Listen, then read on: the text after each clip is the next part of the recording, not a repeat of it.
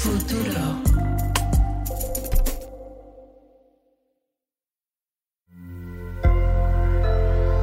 Sonoro.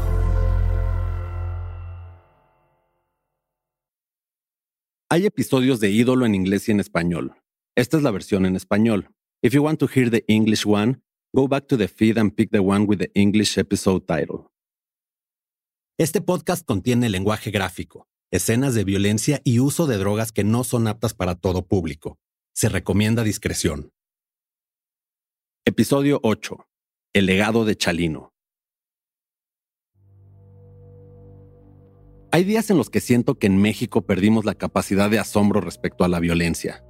Hemos visto cuerpos colgando de puentes vehiculares o descuartizados en alguna avenida principal. Hemos visto al narco prenderle fuego a un casino en Monterrey con gente adentro, o desapareciendo jóvenes de un bar en plena zona rosa de la Ciudad de México. Pareciera que lo hemos visto todo. Y sin embargo, de repente sucede algo que nos revela que podemos estar peor. El jueves 17 de octubre de 2019 fue uno de esos días, y lo que pasó esa tarde podría ser un guion de película taquillera de Hollywood. A las 4.47 de la tarde, el medio sinaloense Río 12 publicó un video desde su cuenta de Twitter. En él se ve una troca blanca con un par de hombres en la caja trasera. Ambos usan chaleco antibalas y uno de ellos, con la cara cubierta por un pasamontañas, carga un cuerno de chivo. El otro sostiene con las dos manos un fusil Barrett calibre 50, un arma que, por cierto, es de uso exclusivo del ejército de los Estados Unidos yo no lo sentí raro, güey, porque dije Sinaloa y siempre se dan estas cosas. Pero ya después que lo vi todo en televisión, güey, y vi cómo se dieron las cosas, dije, no mames, güey, esta sí es una película cabrón. Al igual que Guachabato, al principio no me sorprendí. Vi el tweet y continué scrolleando. Una hora más tarde, a las 5.34, Río 12 publicó con el hashtag Última Hora lo siguiente bloqueos en accesos de la ciudad con autos incendiados, hombres armados y vehículos artillados, así como una fuerte movilización de Fuerzas Armadas han sido reportados en diversas zonas de la ciudad de Culiacán. Curiosamente estaba hablando con un amigo y me acuerdo que lo último que me dijo fue, pinche raza pirata, güey, están tirando balazos. Nadie entendía qué estaba pasando. La única información que teníamos eran videos grabados por civiles y reporteros publicados en redes sociales. Silver Mesa, periodista sinaloense, recuerda ese día. En cuestión de minutos, la ciudad se movilizó, se paralizó y empezó a haber toda una serie de detonaciones y fue un momento donde pues parecía un campo de batalla. Las entradas y salidas de Culiacán estaban bloqueadas con camiones quemados por miembros del cártel de Sinaloa, y la Policía Federal y el Ejército llegaban a distintos puntos de la ciudad. Hay una fuerte balacera en el sector de Avenida Universitarios y... A las seis y media de la tarde, un video en redes sociales confirmaba que miembros del cártel de Sinaloa habían liberado alrededor de 30 reos del penal de Culiacán. ¡Los están liberando! ¡Eh, con rifles! ¡Están quitando carros, miren! ¡Ay, no, no, no, no! ¡No, no nos podemos salir! Al mismo tiempo comenzó a circular información no oficial sobre lo que desató el caos. Resulta que al mismo tiempo, aquí cerca, estaban haciendo un operativo, eh, el grupo élite de las Fuerzas Armadas, para capturar a un hijo del Chapo Guzmán, Ovidio Guzmán, Horas antes de que se reportaran las primeras balaceras en Culiacán, por ahí de las tres y media de la tarde, la Secretaría de la Defensa Nacional detuvo a Ovidio Guzmán, uno de los líderes del cártel de Sinaloa después de la aprehensión de su padre, Joaquín el Chapo Guzmán. La noticia de su detención corrió entre la gente del cártel. Tomaron Culiacán con la única intención de presionar al gobierno para que liberara a Ovidio. Horas después se publicó un video de su detención que está grabado desde el casco de un militar. Si lo que habíamos visto parecía una película taquillera, ahora estábamos dentro de un videojuego. Los tres miembros del ejército están de rodillas frente a una puerta. De fondo se escuchan disparos. Esperan unos segundos hasta que alguien abre la puerta desde adentro. Sal, sal, sal a video.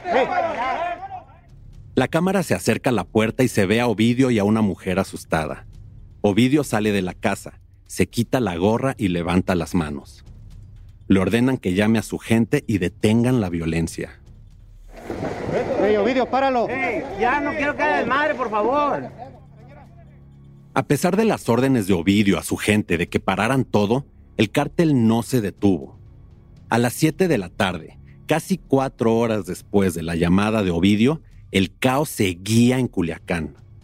Miembros del cártel identificaron a familiares de militares en el operativo y los amenazaron. Si no le paraban, irían directo contra sus familias. Todos los guachitos que tengan ubicado, ubiquen a la familia a la verga. Nomás que no lo sueltes, hijo de tu puta madre, vas a ver, verga. A las 10 de la noche, miembros del cártel todavía circulaban con gente armada. Después de siete horas de anarquía en la capital sinaloense, el gobierno federal liberó a Ovidio Guzmán. El presidente, Andrés Manuel López Obrador, justificó su decisión diciendo que personas inocentes hubieran muerto de continuar con el operativo. Meses después confirmó que él dio la orden. Yo ordené que se detuviera ese operativo y que se dejara en libertad a este presunto delincuente. El recuento oficial del llamado Jueves Negro fue de ocho personas muertas, 19 heridas y 11 militares retenidos por miembros del cártel. Para algunas personas, este día fue cuando el Estado se rindió ante el narcotráfico. La guerra contra el narco que había comenzado en diciembre de 2006 estaba perdida. Del jueves negro aún no se ha hecho una película o una serie de televisión, pero sí se escribieron varios corridos dedicados a Ovidio Guzmán. Tan solo dos días después del jueves negro, ya circulaba en redes un corrido titulado Está que arde Culiacán. Escrito por Ricardo Hernández e interpretado por los de la Bacha, el narcocorrido cuenta cómo el gobierno se rindió ante el hijo del Chapo. Les quedó bien claro que el hijo del Chapo nunca se rajó. ¡Chale! Está acá de Culiacán, viejón. Ay, no va, viejo. Meses después, en junio de 2020, el vocalista de la banda fue asesinado. De acuerdo con algunas notas periodísticas, Misael Bustamante platicaba con una mujer de nombre Jaiseli en su auto, cuando un comando llegó y les disparó. Ambos murieron. En México, la historia de la violencia relacionada con el crimen organizado se cuenta a través de narcocorridos, al menos desde los 90, cuando los de Chalino Sánchez se popularizaron. Ese es su legado.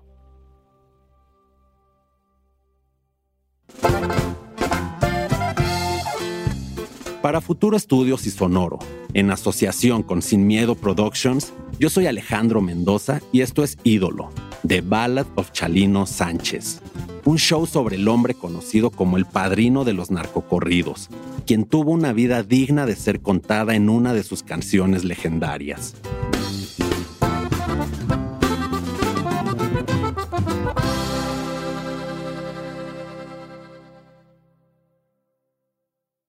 Hace unos meses estaba en casa de una amiga cuando sonó una canción que menciona a Chalino Sánchez.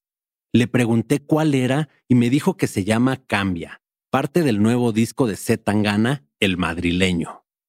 La rola que llamó mi atención fue escrita con Karim León y Adriel Favela, dos músicos de regional mexicano. Crecí escuchando historias de valientes en los versos de Chalino. Esta canción, que para diciembre de 2021 ya tiene 21 millones de reproducciones en Spotify, habla de las contradicciones de crecer en un ambiente donde el valor se determina por la hombría y la riqueza. La vida recia, pues. Escuchar esta canción mientras hacíamos este podcast me hizo pensar si la herencia de Chalino era justo esto, enaltecer historias que glorifican el narco, o promover que la masculinidad se siga definiendo en gran medida por la violencia. Y creo que sí, pero la respuesta es mucho más compleja. Chalino Sánchez, junto a los Tigres del Norte y los Tucanes de Tijuana, fueron los primeros músicos que cantaron sobre criminales relacionados con el narcotráfico. Resignificaron el corrido y lo presentaron a una audiencia más amplia. Pero esto también abrió la puerta a que otros artistas escribieran sus propios narcocorridos. Desde entonces, las vidas de estos criminales generaron una extraña fascinación. El narcotráfico creció y se normalizó de la mano de los narcocorridos. Estas personas vivían la vida recia a cambio de poder y dinero, de querer armas, casa y carro nuevo, como dicen Zetangana, Karim y Adriel en su canción Cambia. En la música hay dos cosas que hacen que una canción sea exitosa. La melodía y la letra. La melodía es todo lo que puedes tararear y que se te queda clavada en la cabeza durante todo el día. Pero la letra es la que genera una empatía irracional. Sientes que la rola te habla a ti, que cuenta algo que tú viviste. ¿Cuántas veces has pensado que esa es tu canción, aunque el autor ni te conozca? En mi caso, de morrito me encantaba escuchar el corrido clave privada e imaginarme cómo sería tener tanto poder. Ir en tu troca con billetes y gente cuidándote. La canción me hacía sentirme rudo, fuerte, con un cuerno en cada mano, de vigilancia a los carros, por si sucede algo extraño. Ahora, varios años después, me sigue gustando, pero el trasfondo es diferente. Esta canción, interpretada por la banda El Recodo, describe un sueño, dejar la pobreza y cambiarla por estatus y poder, dejar de ser sobajado para ser respetado, y que incluso te digan patrón. En un país como México, en el que al menos 57 millones de personas viven en la pobreza, ¿cuántos no se identificarán con esta letra? Para mí, componer y cantar canciones que enaltecen narcotraficantes es glorificarlos, es hacerlos parte de la cultura pop. Es como ver el logo de los Ramones en una playera de Sara o la cara del Che Guevara en una taza. Pero también estoy seguro de que el narcocorrido es un medio narrativo y documental. Habla de lo que se vive en el país y de algunos de sus personajes principales. Villanos para algunos, héroes para otros. El narcocorrido tiene un valor histórico porque muchos de ellos recrean hechos que sucedieron, con imprecisiones y adornados por chismes e historias legendarias, como ya hemos visto, pero que forman parte de una realidad. Y también tiene un valor artístico y cultural porque reflejan a una sociedad. Si vives en un lugar violento, vas a hablar de la violencia que te rodea. Eso es lo que Chalino conocía. Es sobre lo que escribió y sobre lo que cantó.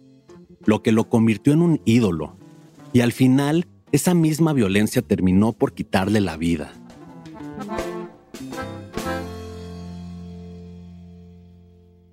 Entender el legado de Chalino es complicado, tiene una amplia escala de grises y perspectivas que hay que tomar en cuenta.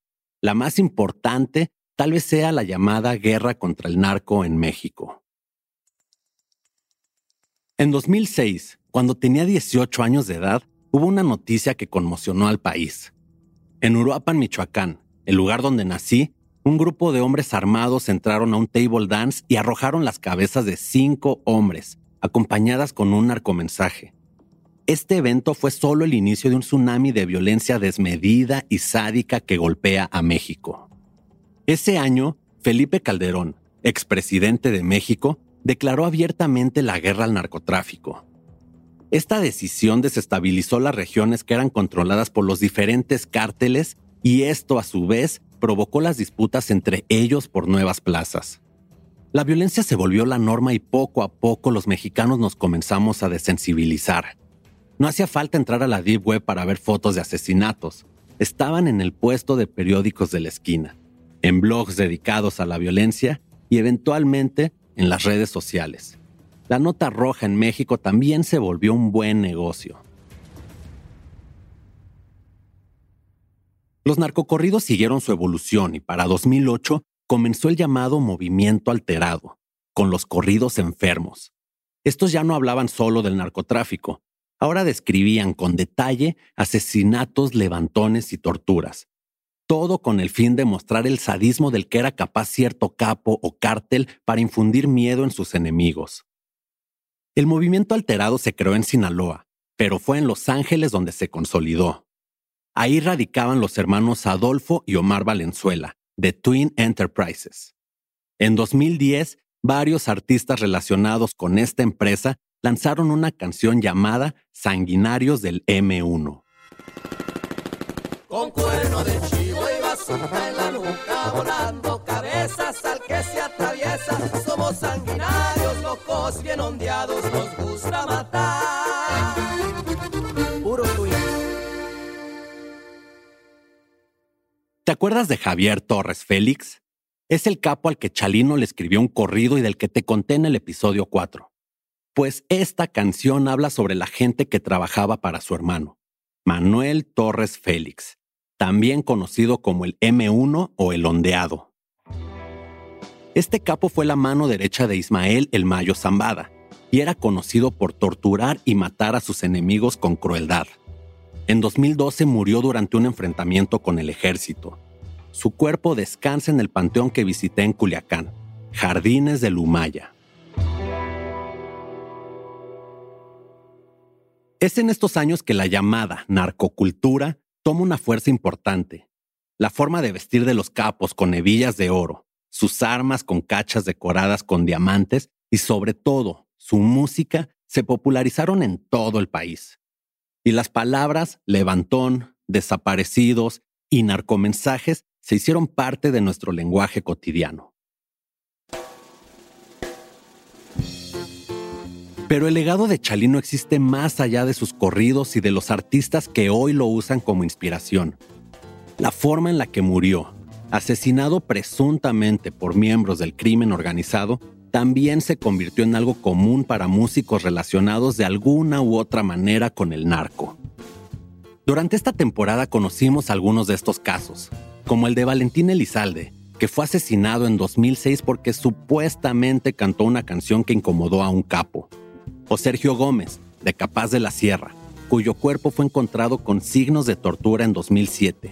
Dicen que por meterse con la pareja de un narco. Y ni siquiera tienes que cantar narcocorridos para terminar en medio de una disputa entre cárteles y perder la vida. Este fue el caso del grupo mexicano de vallenato, Combo Colombia, en 2013. Presuntos miembros del cártel de los Zetas contrataron al conjunto de vallenato para tocar en una fiesta privada. Dos horas después de animar la reunión, 14 miembros de la agrupación y tres de sus ayudantes recibieron un tiro de gracia. Sus cuerpos fueron arrojados a un pozo. Solo un miembro de la banda logró escapar y sobrevivir. Gracias a él, lograron encontrar los cadáveres. De acuerdo a la versión oficial del gobierno de Nuevo León en 2014, el cártel de los Zetas los mató porque se sintió traicionado por Combo Colombia. El grupo de Vallenato había sido apoyado por ellos en el inicio de su carrera, y ahora la banda tocaba para miembros de cárteles rivales. Y la narcocultura no solo impacta a los hombres que desean ser como estos sicarios. Hay casos como el de Violeta Rodríguez, conocida también como la diva del corrido, cuyas canciones iban dirigidas a las mujeres que aspiraban a ser parejas de grandes capos. Tu amor es lanzagranadas, tus ojos cuernos de chivo, tu sangre es de bucanas y tu cuerpo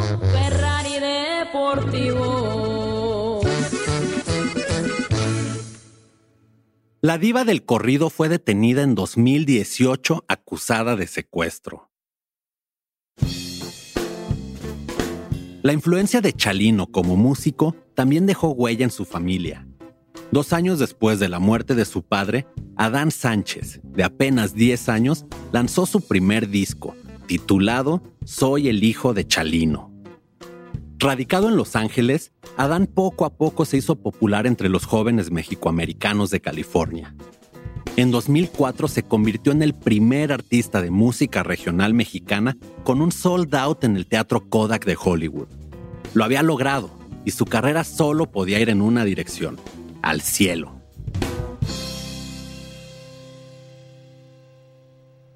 Una semana después del show, Adán viajó a Sinaloa para promocionar su carrera, igual que su padre lo había hecho 12 años atrás.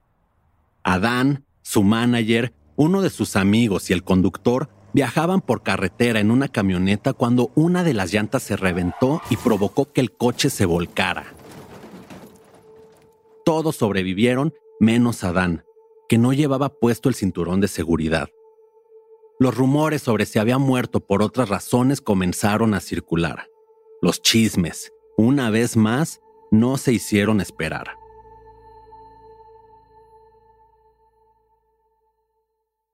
Cuando comenzamos este podcast, tenía la esperanza de encontrar respuestas sobre la muerte de Chalino. En el camino descubrí que lo importante era contar su historia, la de un hombre que por un lado representa los sueños de éxito de miles de personas y por el otro es la realidad de cómo terminan muchas vidas en México, asesinados, sin culpables y sin justicia.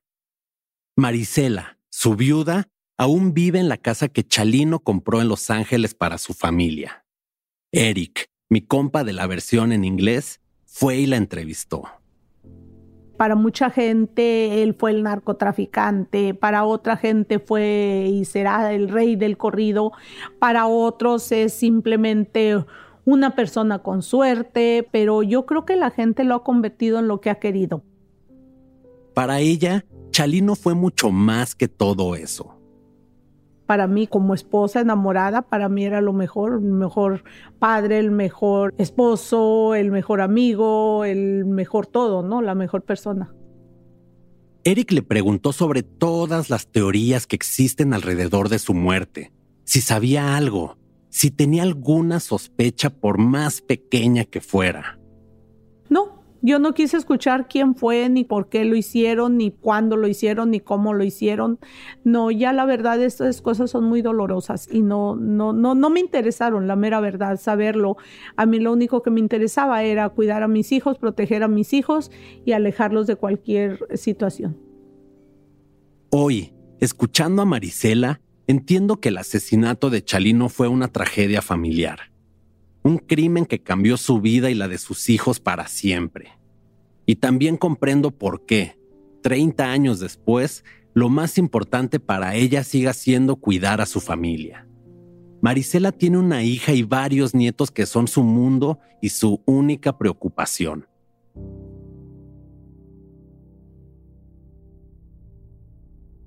Y sé todo esto porque la violencia en México me impactó directamente por primera vez cuando tenía tan solo 15 años. Un primo lejano desapareció. Ya lo desaparecieron, me dijo otro primo, como si fuera algo normal. Lo único que me platicaron es que andaba metido con no sé quién, un día no llegó y nadie supo más de él. Crecer y vivir en la Ciudad de México me mantuvo en una especie de burbuja sobre las atrocidades que realiza el crimen organizado. Pero haber nacido y tener familia en Michoacán me reveló el verdadero rostro de estar en una guerra contra el narco. Tiempo después de la desaparición de mi primo lejano, a un familiar lo encontraron asesinado en su departamento. Me dijeron que la posible causa de su muerte fue la misma. Seguro andaba en malos pasos. Las batallas entre cárteles y el Estado mexicano se volvieron más intensas, y con ello su impacto directo en mi familia. Un primo de mi mamá fue asesinado a balazos. A él lo mataron porque se negó a pagar el derecho de piso en su comercio. A otro primo, el que me enseñó de corridos cuando era un morrito, lo secuestraron pero corrió con suerte. Hoy es padre de familia, juega fútbol los domingos y sigue escuchando regional mexicano.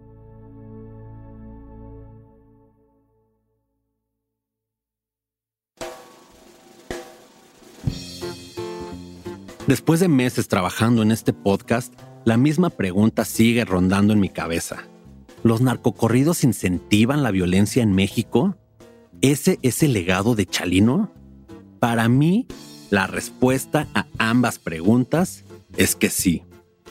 La grandeza de Chalino radica en que su música y su vida fueron un reflejo de nuestra sociedad. Escribió sus corridos para miles de personas lejanas a los sueños pop que sonaban en las radios mexicanas Cantó sus canciones para miles de mexicanos en Estados Unidos que no se identificaban con el hip hop. Chalino, con su tejana y sus botas, vivía rodeado por el crimen, igual que ellos.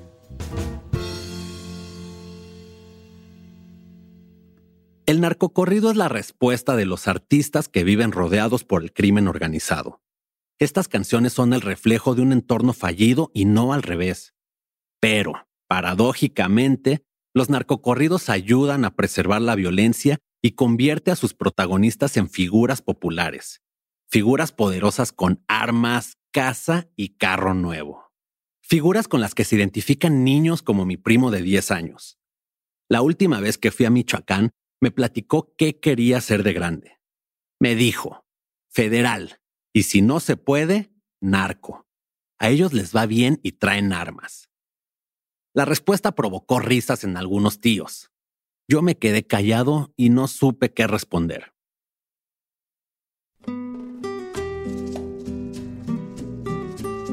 Después de este viaje por la vida de Chalino y su música, creo que entiendo mejor que nunca la respuesta de mi primito. Cuando creces en un país lleno de carencias, de pocas posibilidades para salir adelante, los capos del narcotráfico son un referente del éxito. El crimen organizado es esa oportunidad que tienes para regalarle una casita a tu jefa, manejar un carro del año o vivir sin carencias. Y aunque sean pocos años, pocos pero bien vividos, porque para triunfar en la vida recia hay que pagar con la muerte. Ese fue el costo que Chalino pagó por escribir sus canciones, por popularizar el corrido, por dejarle una casita a su familia.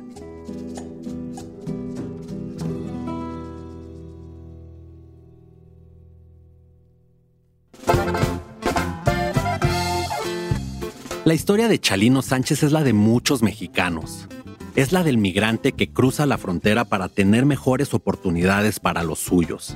La del trabajador que le chinga todos los días vendiendo sus propios cassettes para armarla en el jale. La del valiente que no se raja cuando el narcotráfico es parte de su entorno. Y también es la de una víctima más de la violencia. Una violencia que no para y que mientras exista, habrá alguien que cante sobre ella. El único consuelo que encuentro en su historia es que quien quiso muerto a Chalino la cagó, porque lo volvió eterno.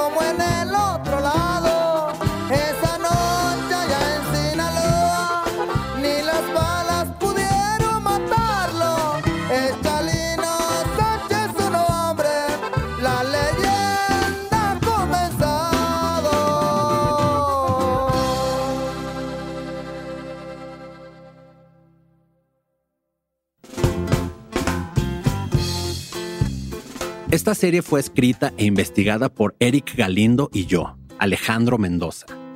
Editada por Marlon Bishop, Carmen Graterol y Rodrigo Crespo. Producida por Juan Diego Ramírez, Liliana Ruiz y Carmen Graterol. Con ayuda de Nicole Rothwell, Evelyn Uribe y Angelina Mosher Salazar. La producción ejecutiva de parte de Sonoro fue de Jasmine Romero y Joshua Weinstein. De parte de Futuro Studios fue de Marlon Bishop y por Sin Miedo Productions, Eric Galindo. Diseño sonoro y mezcla, Manuel Parra. Grabación de Héctor Fernández y Edwin Irigoyen. Música original escrita por Héctor Fernández, con ayuda de Carmen Graterol, Jasmine Romero, Juan Diego Ramírez y yo, Alejandro Mendoza. Interpretada por Simón Temoxtle, Javier Zabaleta, Junior Arismendi, Gerardo Albarrán y Leonardo Cano, conocido también como el Quinto Zurdo. Supervisión musical, Big Sync. Agradecimientos especiales a la familia Sánchez Félix. Yo soy su host, Alejandro Mendoza, y ahí nos vemos. Tomen agua.